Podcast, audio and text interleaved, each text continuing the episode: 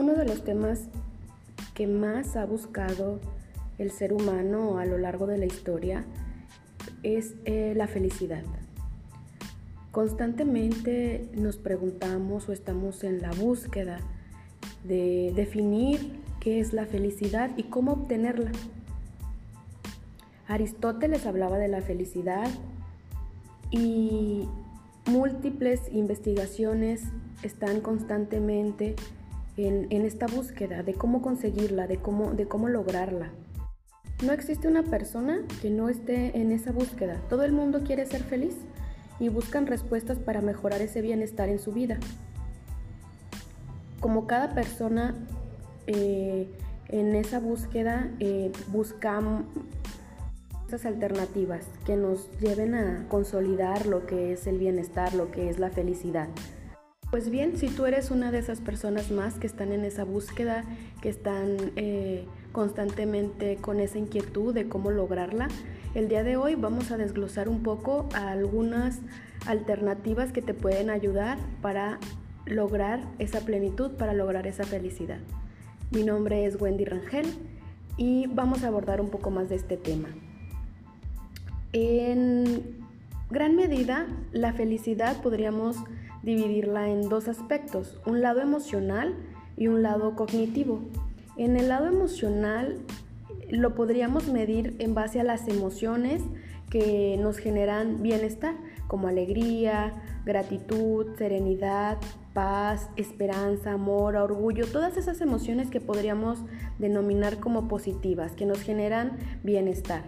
Y por el otro lado, eh, el aspecto cognitivo de la felicidad podríamos definirlo como lo que piensas respecto a la felicidad, qué tan satisfecho te sientes con tu vida. La mayoría de las personas tenemos ideas preconcebidas sobre la felicidad, de cómo podemos alcanzarla. Muchas veces está asociada con un mejor trabajo, un mejor nivel de ingresos, un estatus social, la posibilidad de realizar un viaje, concretar una meta, un sueño, un puesto, hijos, pareja, bienes materiales y demás, demás ideas que nos han ido transmitiendo a lo largo de la vida y son precisamente esas ideas preconcebidas en las que hemos dedicado una gran parte del tiempo y esfuerzo y que con este tiempo nos vamos dando cuenta que no justamente nos llevan a, a alcanzar ese objetivo de ser felices. Y que por otro lado, de acuerdo a investigaciones, hay cosas mucho más sencillas eh, que no tomamos en cuenta, que no venimos haciendo y, que son las que pueden favorecer para que consolidemos esas emociones positivas o ese nivel de bienestar se vea mejorado, se vea aumentado y por ende la percepción que podamos tener respecto a nuestra felicidad. Actualmente lo vemos hasta en las redes sociales, vemos muchísimos memes, ¿no? Y de los que a veces nos reímos o compartimos y aparentemente disfrutamos. Sin embargo, no vemos de raíz qué tipo de memes son. La mayoría de esos memes comparten contenido en donde va una queja, en donde es un tema que, que hace referencia a la frustración que una persona vive o un malestar que vive y no nos damos cuenta que nos estamos dejando llevar por esas emociones, una emoción de carencia, una emoción eh, de malestar que, que, vamos reforzando con lo que compartimos, con lo que leemos, con, lo, con la atención que estamos poniendo en situaciones que no son tan gratas. Y es ahí es donde centramos esa atención en esas cosas negativas sin darnos cuenta que la mayoría de las veces son circunstanciales, son situaciones pasajeras eh, y, que y que los podemos ver que están siempre en términos relativos. La mayoría de ellas nos llevan a estarnos comparando eh, comparar el aspecto económico, comparar las cuestiones materiales, comparar la apariencia, qué tan flaco, tan delgado, tan atractivo, eh, en cuestiones de la pareja, la felicidad, los hijos, el éxito, y todo esto es eh, relativo. Únicamente puedes, puedes verlo de una forma, de una forma parcial ya que lo estás comparando con alguien que de acuerdo a ti o a tu percepción eh, está en una mejor posición que tú.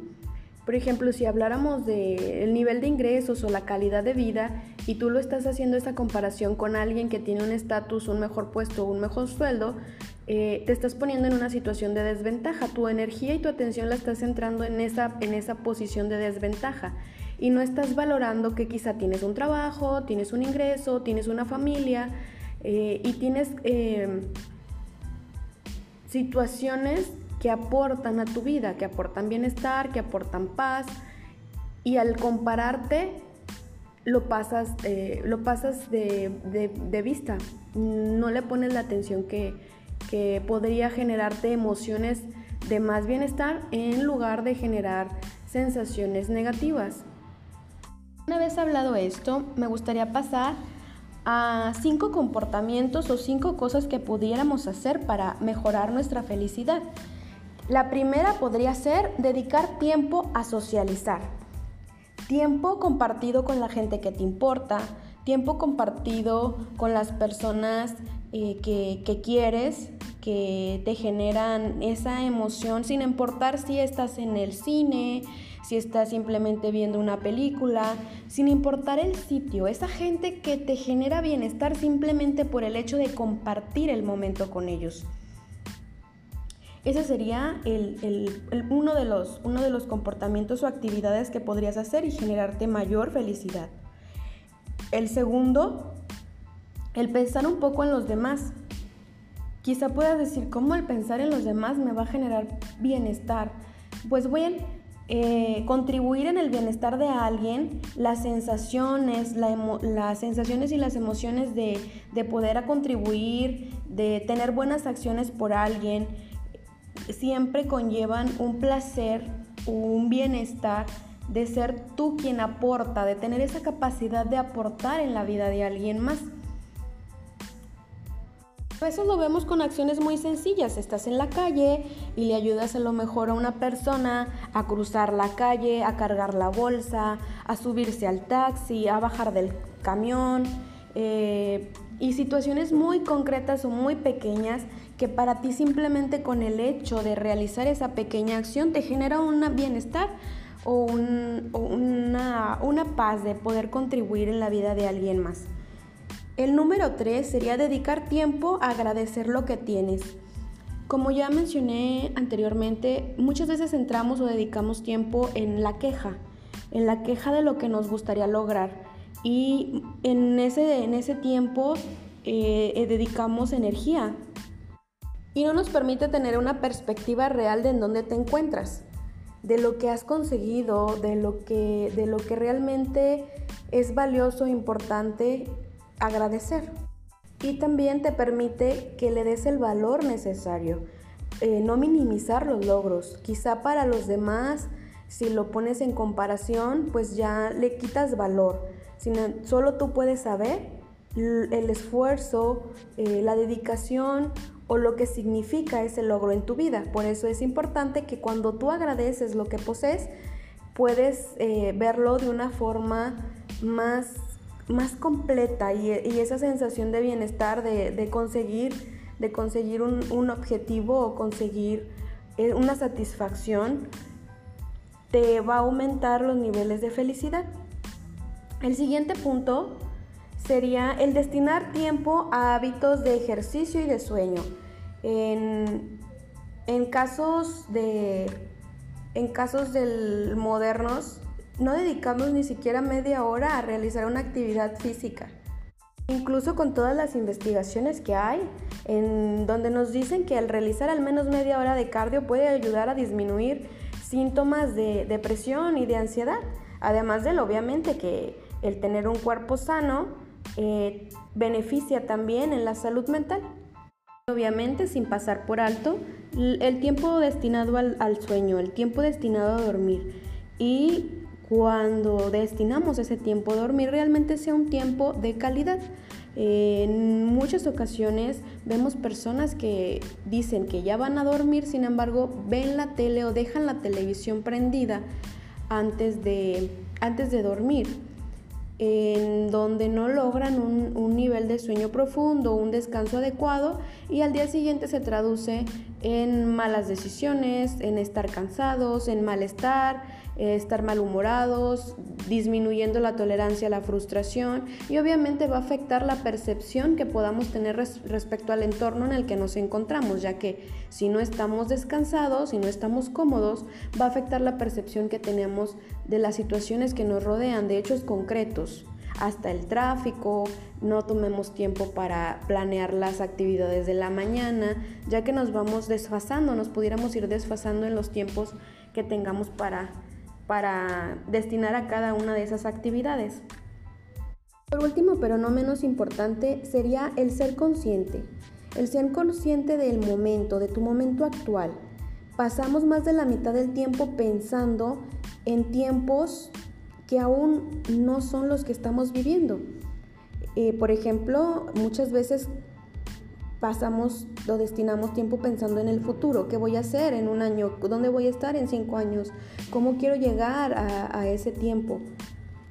Aumentando las emociones negativas de frustración, de temor, de duda, desesperanza y en otros momentos pudiéramos estar pensando en tiempos pasados, lo que hice ayer, lo que me dijeron, el problema que tuve con la familia, con la pareja, con los hijos, eh, y en ese tiempo estamos viviendo en el pasado, a veces generando sentimientos de culpa al no haber, no haber realizado lo que creímos eh, o quisiéramos haber podido hacer.